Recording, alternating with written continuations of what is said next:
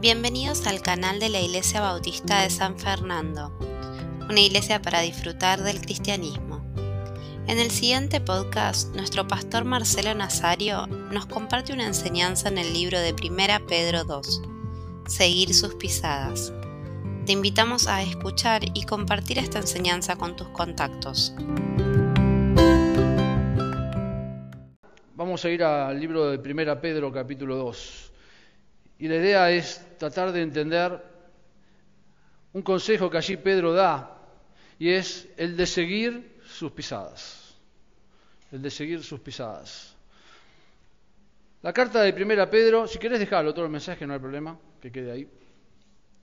La carta de Primera Pedro fue dirigida a cristianos que él llama expatriados, que habían tenido que dejar su patria, su, su lugar, perseguidos seguramente, por haber creído en Cristo como Salvador, por haber ahora sido parte del Evangelio. Eran extranjeros, vivían lejos de su lugar sufriendo a causa de haber puesto su fe en Cristo Jesús. Y Él les anima allí en capítulo 1 a recordar que ese bendito Dios que los salvó y los hizo renacer, les dio ahora una esperanza viva, una esperanza maravillosa, ahí en los primeros versículos 3 en adelante de Primera Pedro, que él también les anima, después del versículo 15, a pensar ahora que al haber puesto su fe en Cristo, como ese Dios maravilloso que es su Salvador es santo, ellos también ahora deben ser santos en su manera de vivir.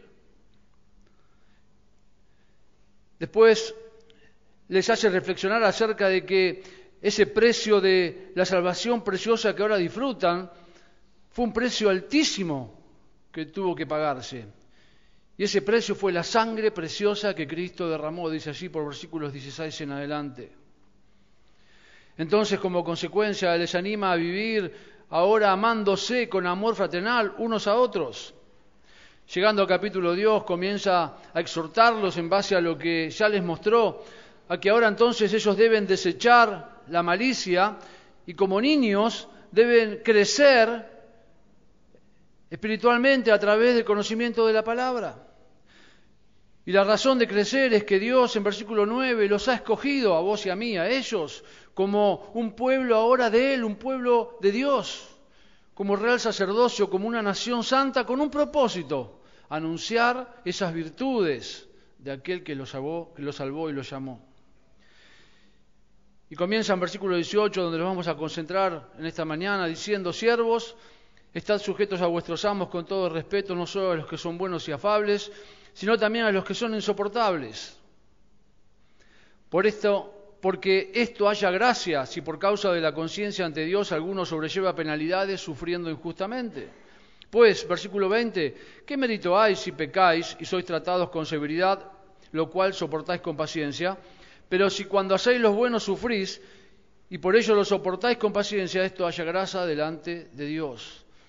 Ahora va a hablar acerca del sufrimiento de Cristo y ahí nos vamos a concentrar. Y Él les dice, después de haberles hablado del amor de Cristo, de la esperanza viva, de un montón de cosas, ustedes van a sufrir por ser de Cristo.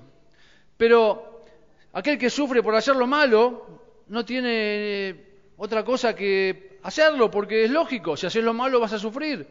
Pero si hacen lo bueno y sufren, eso sí tiene validez delante de Dios porque así fue Cristo con nosotros. Y el versículo 21 dice, porque para este propósito habéis sido llamados, vos y yo. Pues también Cristo sufrió por vos y por mí, dejándonos ejemplo para que sigáis sus pisadas. Y si alguien te dijo alguna vez que podés hacerte cristiano, y por supuesto hacerte cristiano no depende de vos, sino que depende de Dios, porque Él es el que nos da la fe para creer, por lo menos es lo que yo creo, Él a través del Espíritu es el que convence al pecador de pecado, de justicia y de juicio. Y cuando por la gracia de Dios tenemos esa convicción de tener la necesidad de aceptar a Cristo como único y suficiente Salvador por medio de la fe, y si alguien te dijo que al hacer eso ibas a tener una vida maravillosa, te mintió. Porque la Biblia habla mucho más de lo que vamos a sufrir siendo cristianos en este mundo que de pasarla bien. Pero la Biblia habla muchísimo de lo que va a ser estar con el Señor en el cielo por la eternidad. y lo que vamos a vivir con Él en el cielo, dice Pablo, no se compara con lo que vamos a sufrir en este mundo. Y ese fue el propósito por el cual Dios nos llamó, para que así como Él sufrió, porque pensó en vos y en mí, porque Él fue una cruenta cruz para pagar allí el precio que vos y yo debíamos pagar. Al llamarnos, Él quiere que nosotros sigamos su ejemplo, siguiendo sus pisadas. Y el versículo 22 en adelante, vamos a verlo ahora en un momento, vamos a ver qué es lo que Él hizo como ejemplo para que nosotros sigamos. Pero si miramos el versículo 21, allí hay dos palabritas que son quizás las más importantes. Todo lo que dice en la Biblia es importante, pero cuando uno estudia un texto en particular, siempre es bueno prestar atención a cuáles son las palabras que más sobresalen o resaltan o tienen una mayor importancia dentro de ese contexto. Y allí hay dos palabritas importantes, que es la palabra ejemplo y la palabra sigáis. La palabra ejemplo en griego significa escribir algo siguiendo trazos como si fuera una copia. Una copia de un escrito, un ejemplo. Yo me acuerdo cuando hace un montón yo hablaba con Fabián, nos enteramos después de 40 años que estudiamos en el mismo colegio, en el secundario, y él estaba en el taller al lado. Por supuesto, él era más chiquito que yo por tres años, pero nada, estábamos ahí, ¿no? Qué casualidad, nada, es casualidad, ¿no? Pero estábamos allí en el colegio, y vos lo debes haber hecho como yo, muy una escuela técnica, para hacer planos teníamos que durante cuatro años trabajar en un librito que teníamos que comprar con una pluma y tinta china que se llamaba el Calitecno, ¿lo conocen? ¿La tienen nombrado? Los que han estudiado en escuelas técnicas, y el Calitecno era un dolor de cabeza, porque era un libro que no, no podía tener manchas, tenía en el margen izquierdo una letra modelo o una palabra modelo y vos debías copiar, era un libro más o menos de este ancho, ¿no? Es una cosa, no sé, exagero, pero era como una hoja canon, ¿no? Y vos tenías que llenar todo el renglón copiando, dependiendo de la pluma, el tamaño que tenía, tenías que ir copiando, que no se te caiga una gota de tinta china, y ahí estabas. Eh, arrancabas a las nueve de la noche y a las siete de la mañana ibas al colegio y todavía estabas terminando con la mano de copiar y después el profe de, dibujo técnico te miraba el calitecno y te calificaba, y si bochabas tenías que ir al examen en diciembre a llenar el calitecno de nuevo. Pero lo que hacíamos con el calitecno era una copia fiel de la primer línea, el primer margen, por todo el libro. Y esa es la idea de la palabra ejemplo. Cristo es ese margen izquierdo de modelo al que debemos seguir y debemos trazar nuestras vidas de acuerdo a ese modelo que Dios nos dejó en su palabra. Y la palabra seguir significa ir en pos de o imitar y tiene la idea de ser un discípulo, de seguir los pasos de alguien. Y por supuesto, en el contexto está hablando de Cristo. Debemos mirar el ejemplo de lo que Él hizo, lo que Él fue, lo que Él pasó, para seguirlo para imitarlo y para ir tras de lo mismo que Él hizo en nuestras vidas. Entonces vamos, en primer lugar, a observar en esta mañana su ejemplo. Versículo 21 en adelante, bueno, lo leímos el 21 porque para este propósito habéis sido llamados, pues también Cristo sufrió por vosotros, dejándonos ejemplo para que sigáis sus pisadas. Y el versículo 22 dice, el cual, hablando de Jesucristo, no cometió pecado ni engaño alguno se halló en su boca y quien cuando le ultrajaban no respondía ultrajando, cuando padecía no amenazaba, sino que se encomendaba a aquel que juzga con justicia. Y él mismo, versículo 24, llevó nuestros pecados en su cuerpo sobre la cruz, a fin de que muramos al pecado y vivamos a la justicia. Porque por sus heridas fuimos sanados. Pues vosotros andabais descarriados como ovejas, pero ahora habéis vuelto al pastor y guardián de vuestras almas. Y aquí tenemos el ejemplo que podemos observar de Cristo. Y primeramente vamos a observar cómo Él se condujo, o cómo se condució, o cómo pudió conducirse, ¿no? O sea, es una nueva palabra que se usa en, nuestra este, época ahora.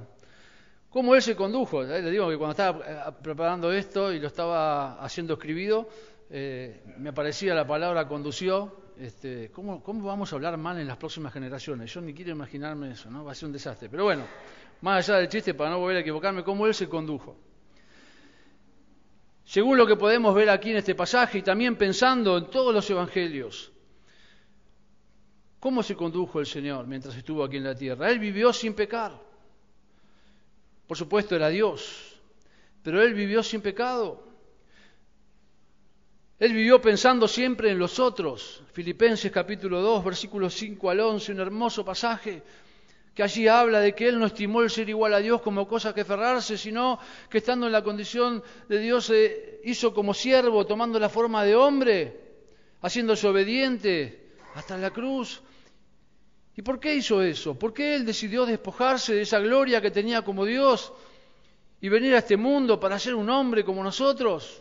En general, ¿no? Hablando de hombre y mujer. Porque él pensó en vos y en mí. Él fue hasta la cruz a morir porque él pensó en otros. No pensó, a él no le convenía morir en la cruz, pero lo hizo porque pensó en otros. Él vivió pensando siempre en los otros. Él fue obediente al Padre. Allí en los Evangelios podemos observar un montón de enseñanzas en las que él decía que él siempre vino a hacer la voluntad de su Padre, que él hacía lo que el Padre le decía que tenía que hacer, enseñándonos allí que es necesario ser obedientes a Dios para hacer la voluntad de Dios en nuestras vidas. Él fue manso y humilde y podemos observar su mansedumbre y su humildad especialmente mientras leía los Evangelios con los doce discípulos que escogió. Cuánta mansedumbre y cuánta paciencia tuvo allí. Él hablando del amor y Juan y Pedro diciéndole, ¿querés que mandemos fuego del cielo para que se mueran todos? No, muchacho, ¿cómo? Cuando lo dejaron solo, Señor, te vamos a seguir a donde quieras. Y vinieron a buscar a Jesús cuando lo arrestaron, desaparecieron todos, no quedó nadie. Él fue humilde. Carlos compartía el jueves en la reunión de oración acerca de Lucas capítulo 9, de los tres discípulos y qué clase de discípulos había allí, ¿no? Que uno fue llamado, quería servir, se ofreció a servir a Dios, otro fue llamado por Dios y otro se ofreció.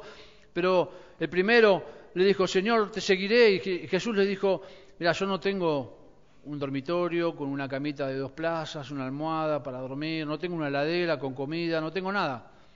Las zorras tienen guaridas, los pájaros tienen nidos, pero yo no tengo nada, porque Él fue humilde mientras vivió aquí. Él fue misericordioso y benigno. Me vino la imagen cuando leían el Evangelio, ¿se acuerdan? A esa mujer que era adúltera, que era ramera, y que todos trajeron delante de Jesús y cada, cada uno de los que las trajo allí entre los fariseos y los escribas ya venían con su cascote en la mano, diciendo, acá está, hay que apedrearla. Y Jesús se agachó y con el dedo empezó a hacer un tatetí en la tierra y les dijo, bueno, el que esté sin pecado, que tire la primera piedra. Y cuando levantó la vista no quedó nadie, solo la mujer. Qué impacto, ¿no? ¿Cómo cambió la vida de esa mujer? que después le siguió a Jesús. Él fue misericordioso y benigno y otras tantas escenas que podemos ver allí en los Evangelios. Él fue compasivo y amoroso. ¿Se acuerdan allí en Juan capítulo 10 y 11? Con ese amado hermano que tenía Jesús llamado Lázaro y que murió y que él fue hasta el lugar para resucitarlo y cómo trató a esas dos hermanas Marta y María, una tan ocupada y tan atareada, y él podría, la podría haber retado diciéndole, Marta, déjate de molestar, estás y él le dijo, Marta, Marta, con un tono de cariño, Martita, Martita, tantas cosas te preocupan. Así como tu hermana, elegí lo que es mejor, mostrando su compasión y su amor en esa escena. Pero él también a pesar de ser misericordioso, benigno, compasivo y amoroso, fue determinante frente al pecado. ¿Se acuerdan esa escena cuando entra, creo que Carlos lo mencionó hace unos mensajes, cuando entra al templo y ve a esos ladrones y estafadores allí en el templo, habiendo convertido la casa de oración en una cueva? ¿Eh? Se escuchaba allí en la puerta cuando entrabas al templo, cambio, cambio, cambio viste cómo vas en el centro y pasás este, para cambiar los verdes, cambio, paloma, paloma por este, rublos. Y el Señor allí con, con, todo eh, la, la justicia que él tenía en su corazón, empezó a tirar todas las mesas. Ah, me imagino, imagínate, vas a la calle Florida, entras a las casas de cambio, le entras a patear todos los billetes, ¿sabes cómo te liquidan, no? Allí estaba él. O cuando en capítulo 23 de Mateo estaba enseñando y allí estaban todos los fariseos y escribas y él les dijo, ay de vosotros escribas y fariseos, hipócritas, necios, ciegos, guías de ciegos. Ustedes no entran al reino y tampoco dejan entrar. Él fue determinante frente al pecado. Y así fue mientras vivió como un ejemplo en cuanto a su manera de conducirse. Después fue arrestado, injustamente, porque él no hizo nada. Buscaron excusas para arrestarlo y lo arrestaron. Y fue llevado allí ante el Sanedrín. Estaba el sumo sacerdote y todo su séquito. Ya de antemano habían juzgado a Jesús, ¿no? No había posibilidad de que ese juicio tuviera un buen resultado. Pero cuando fue apresado por los judíos, él fue acusado allí, sin ningún motivo. Sin embargo, él estaba allí soportando esa acusación. Él fue golpeado por decir la verdad. Eres tú el Hijo de Dios, tú lo dices. ¡Pah! Le golpearon la cara. Él fue insultado y no había hecho nada para merecer eso. Se burlaron de él, clavándole una corona de espinas y poniéndole después de tener toda su espalda cortada por los latigazos, por los 39 latigazos, con el látigo de cuero que tenía 49 eh, filamentos en la punta algunos romanos le ponían un pedacito de vidrio para que cuando golpeaban la espalda eso rasgara la piel. Ahora imagínate cuando vos te cortás y te pones una curita y te olvidaste de sacarla por seis meses. Cuando te la vas a sacar está pegada. Y cuando te sacás la curita volvés a lastimarte porque se pegó a la herida. Imagínate la espalda de Jesús rasgada, abierta en su piel, y ahí le pusieron el manto. Y después de ponerle el manto, ya seguramente con la sangre coagulada en su espalda y golpeándole la cabeza para que las espinas se le clavaran en, la cabeza. Y sabes que la cabeza es uno de los lugares del cuerpo que más sangra. Después de eso decidieron sacarle ese manto que ya estaba pegado a su sangre y a sus lastimaduras en la espalda. Sin embargo, él sufrió todo eso por vos y por mí. Él fue juzgado sin un justo juicio. No había chance de que saliera de allí con la posibilidad de defenderse. Fueron malinterpretadas sus palabras a propósito. Fue tratado como un delincuente cuando no había cometido ningún delito. Fue humillado públicamente porque después no solamente lo trataron mal en ese patio donde estaban todos los judíos, sino que después le llevaron caminando hacia el Gólgota, cargando por un poquitito del camino su cruz y ya no tenía fuerzas para cargarlas y le pidieron a otro que la llevara por él. Pero públicamente Jesús caminaba y allí mientras caminaba seguramente muchos se compadecían de él y lloraban, pero otros seguían insultándolo, escupiéndolo. Fue castigado físicamente con brutalidad, como recién mencionaba y fue asesinado sin merecerlo. Él se condujo de esa manera. Él no cometió pecado y no se halló ningún engaño en su boca, dice el versículo 22. Es decir, nadie le pudo atrapar a Jesús en una mentira. Trajeron testigos falsos para poder acusarlo y se contradecían entre ellos. Él no respondía en esa situación con ninguna palabra de maldición, dice el versículo 23. Él siendo acusado, abofeteado, burlado, maltratado, él no respondió, dice el versículo 23, no respondía ultrajando cuando le ultrajaban, es decir, no insultaba, no maldecía, no difamaba.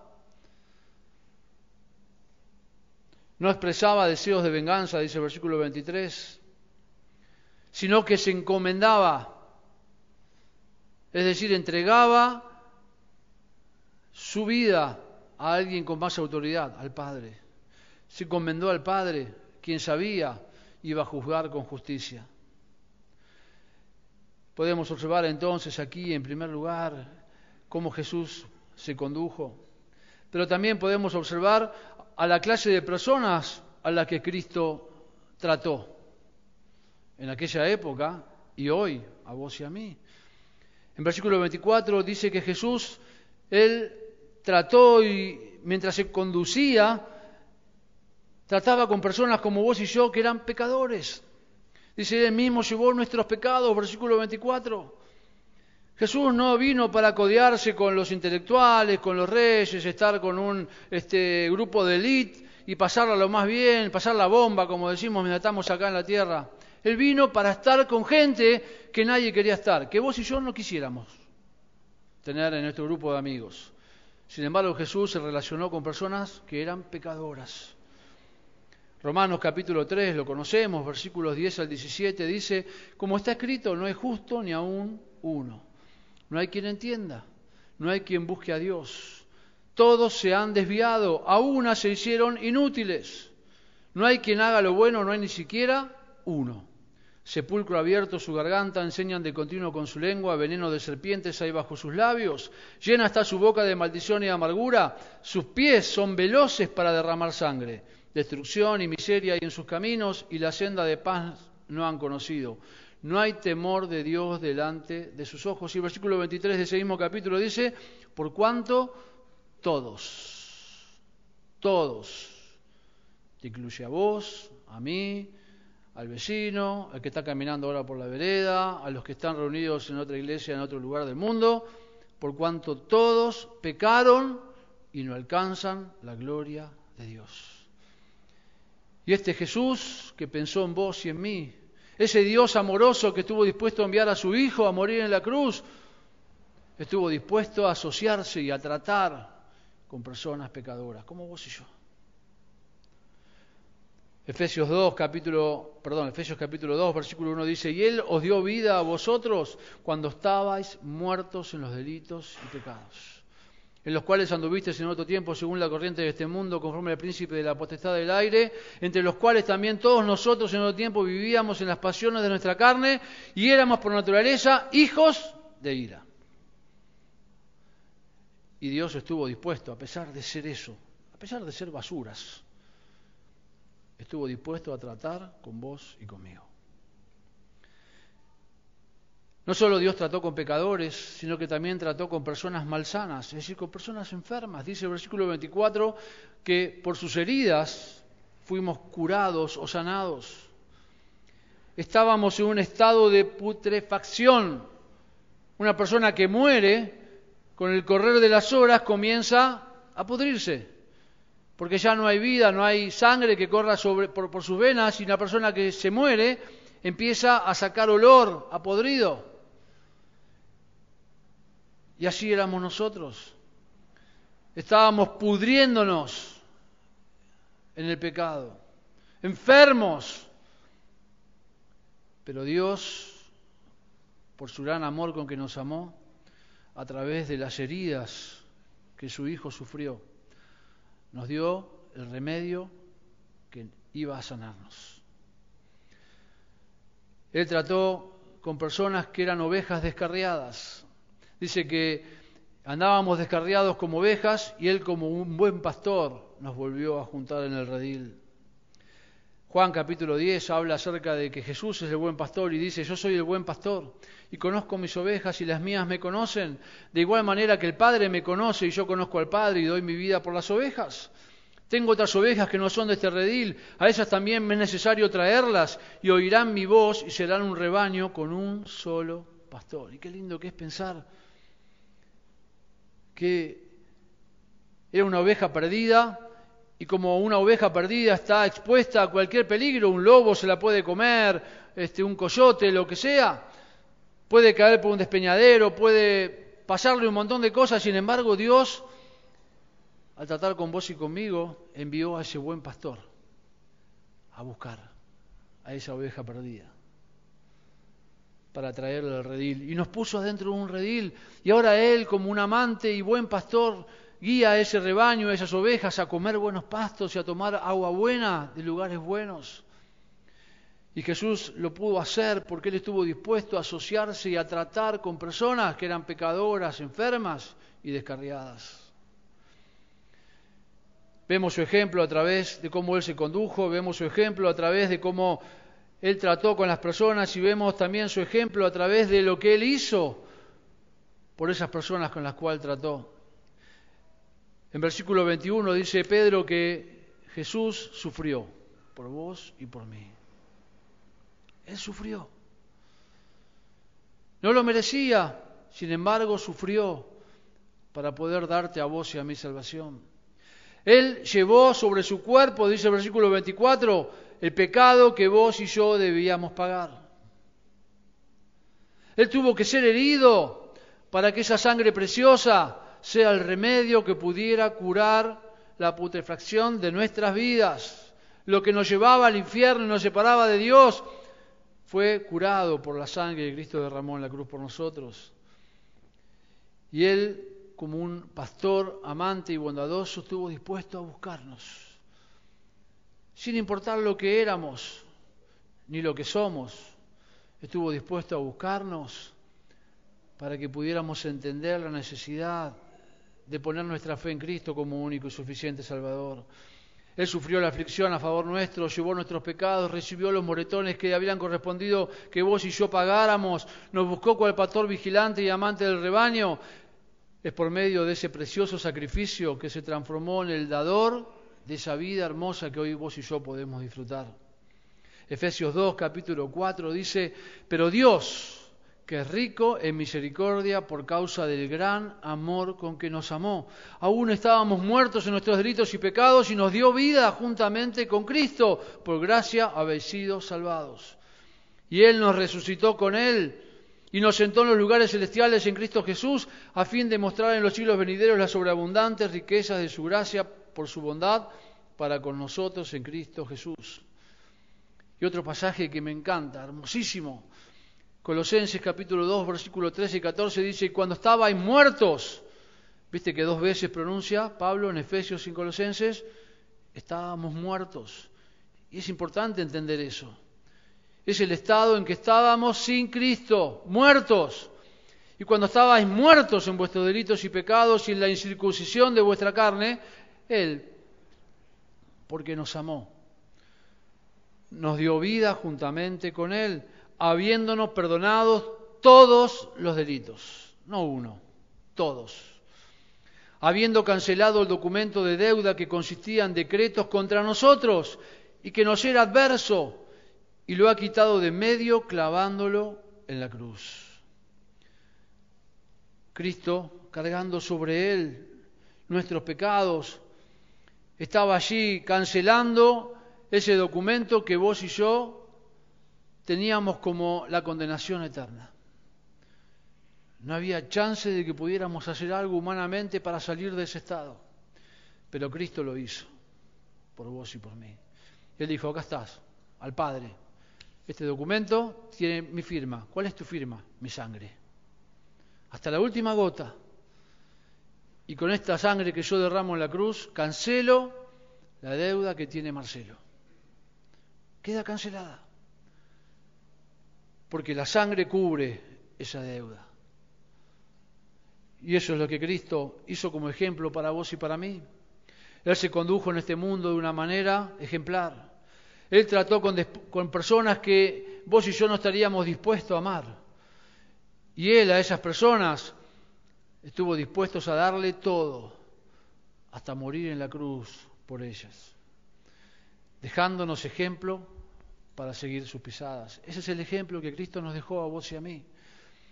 Pero la segunda parte de esta reflexión es que no solamente Cristo nos dejó un ejemplo, ahora al conocer ese ejemplo debemos seguir sus pisadas. Y vimos que la palabra seguir es ir detrás de lo que Cristo hizo. Y el versículo 24 nos dice que hay un propósito por lo que Cristo hizo. Dice, a fin de que, la segunda parte del versículo, nosotros, habiendo muerto para los, pecados, vivamos para la justicia. ¿Cómo podemos seguir sus pisadas? Bueno, aquí hay un lado negativo y un lado positivo. El lado negativo es que debemos morir a los pecados, morir para los pecados. Morir significa literalmente separación de. Hay un diccionario que traduce eh, la idea de este texto diciendo de la actitud del creyente hacia el pecado como resultado de que Cristo ha llevado nuestros pecados en su cuerpo sobre el madero. Hay un predicador famoso, no sé si sigue vivo todavía, lo escuché cuando era más joven. Me, gustaban mucho sus predicaciones, era muy tremendo, ¿no? Muy directo. Se, llama Paul Washer. Predica muy bien en, inglés, pero también muy bien en español, mucho en Perú. Y él en una de sus él habla mucho acerca de la facilidad que tenemos los cristianos, especialmente los pastores, de declarar cristianos a muchas personas, ¿no? Hacemos una predicación, una campaña, decimos, ¿quién quiere aceptar a Cristo? Que levante la mano y pasamos adelante a la persona, decimos, acá hay un nuevo cristiano, y ni sabemos si se convirtió, si... Entonces, no, es como que creemos que la oración salva a la gente, y en realidad lo que salva a la gente es, primero, la gracia de Dios, y la salvación es por fe, no por orar. Pero él dice en una de sus predicaciones que cuando realmente se produce una conversión, cuando alguien ha muerto a los pecados y ha recibido esa nueva vida en Cristo, entonces ahora esa persona demuestra que es convertida porque odia el pecado que antes amaba. Odia el pecado que antes amaba. Sin embargo, hoy en día vemos a un montón de cristianos como vimos el domingo pasado en la predicación, que siguen jugando con el pecado. Y si realmente te convertiste, lo que debe haber, aunque la Biblia nos enseña que no tenemos que odiar, pero sí creo que tenemos que odiar el pecado que antes nos mantenía muertos y lejos de Cristo. Y si queremos seguir el ejemplo de Jesús y queremos ir tras sus pisadas, entonces el lado negativo, que es positivo para nosotros, es que debemos estar dispuestos a morir a los pecados que antes nos controlaban. Gálatas capítulo 5, versículo 24, dice Pablo, pues los que son de Cristo Jesús han crucificado la carne con sus pasiones y deseos. Pero jamás aconteja que yo me gloríe, dice Pablo allí en Gálatas, sino en la cruz de nuestro Señor Jesucristo, por el cual el mundo ha sido crucificado para mí y yo para el mundo. Si has puesto tu fe en Cristo como único y suficiente Salvador y entendés ¿De dónde te sacó Cristo? Que estabas muerto, enfermo, pudriéndote, con destino de condenación eterna. Entonces ahora tenés que morir al pecado. Lo tenés que haber puesto con Cristo en la cruz porque Él lo llevó en su cuerpo para comenzar a vivir de acuerdo a lo que Él nos enseña en su palabra. Ese es el lado negativo. ¿Cómo sigo sus pisadas? Muriendo el pecado. Pero hay un lado positivo que también menciona Pedro y es vivir para la justicia o rectitud.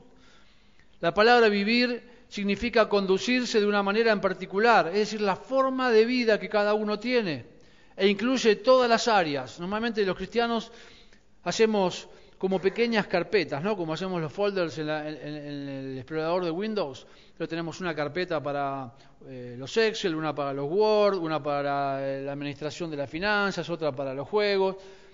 Y hacemos lo mismo en nuestra vida. Decimos, bueno, eh, yo mi vida de trabajo es una, mi vida secular, mi vida de ocio, mi vida en la iglesia. No, no, no es carpeta. Tu vida es una sola.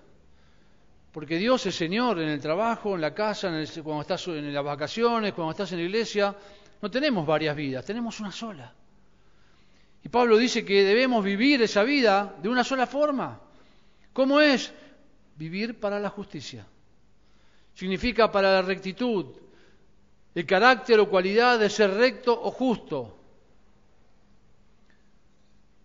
Aquí los dativos que usa el escritor inspirado por Dios en griego deben traducirse de la siguiente manera, para que muertos con respecto a los pecados, vivamos con respecto a la justicia.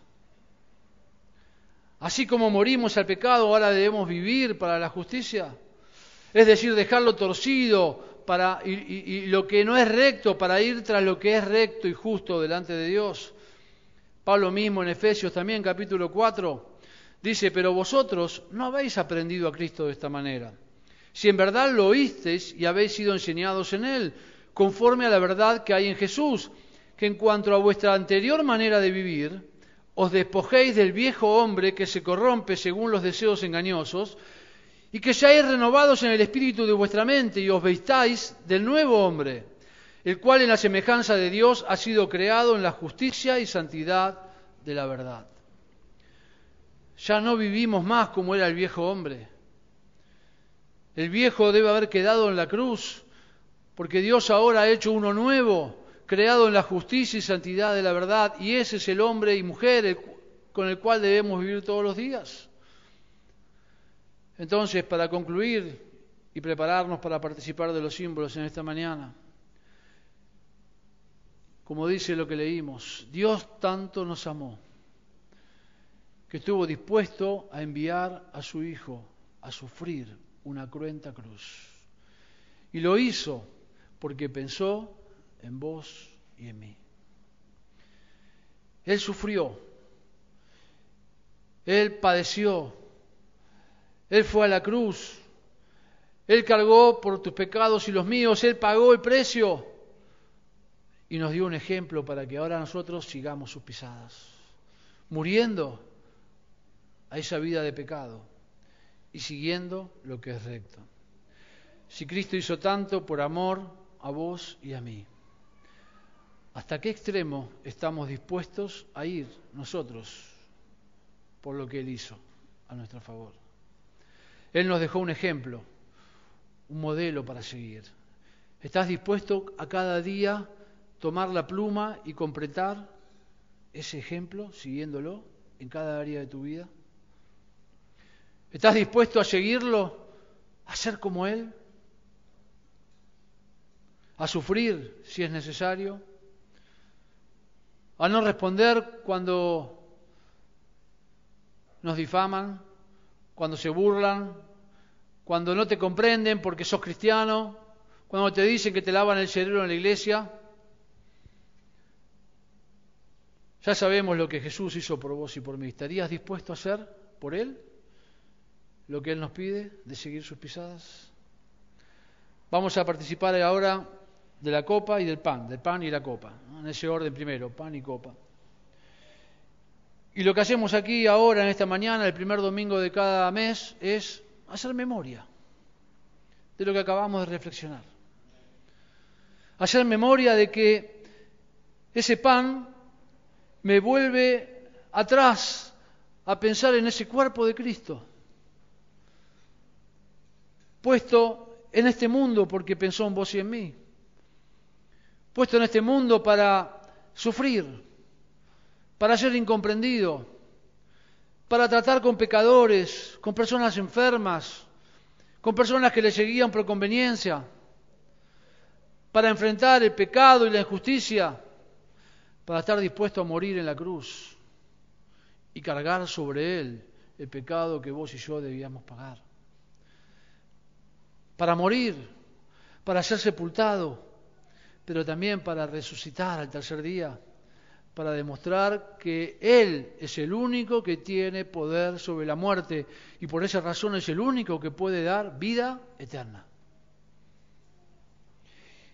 Y al tomar el pan en esta mañana, Vamos a hacer memoria de eso, de que Él fue un ejemplo que debemos seguir. Lo mismo la copa. Es jugo de uva y va a seguir siendo jugo de uva hasta que llegue a tu estómago. No se va a transformar en nada más.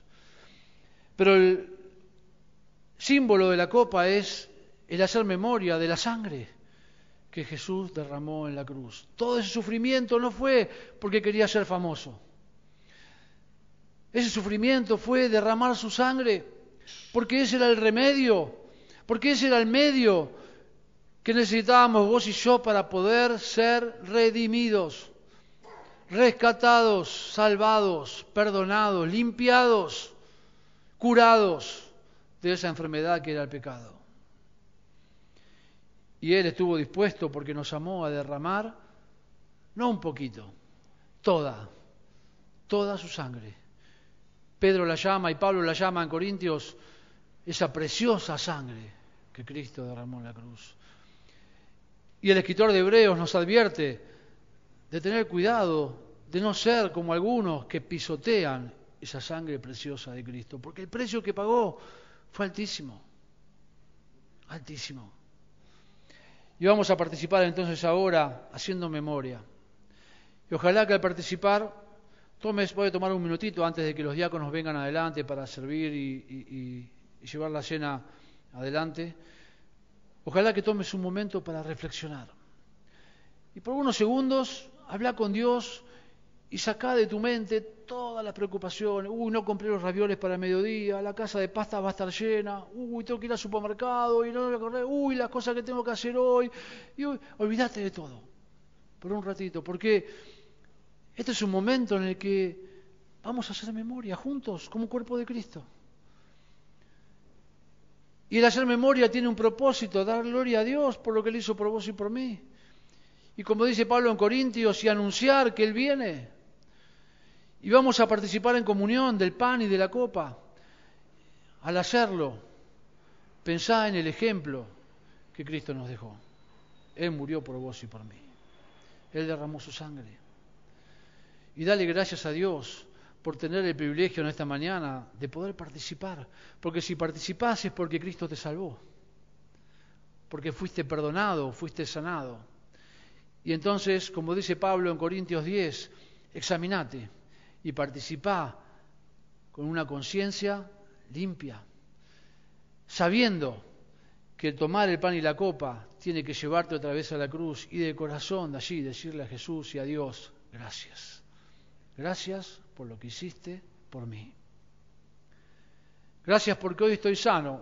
Físicamente quizás no, ¿no? Tenemos enfermedades, pero espiritualmente estás sano. Gracias porque hoy estoy seguro camino al cielo, no porque soy bueno, no porque vengo a la iglesia de Sanfer, porque Cristo pagó el precio que yo no podía pagar. Vamos a orar unos minutitos, inclina tu cabeza, pedirle a Dios, dale gracias a Dios por lo que Él hizo.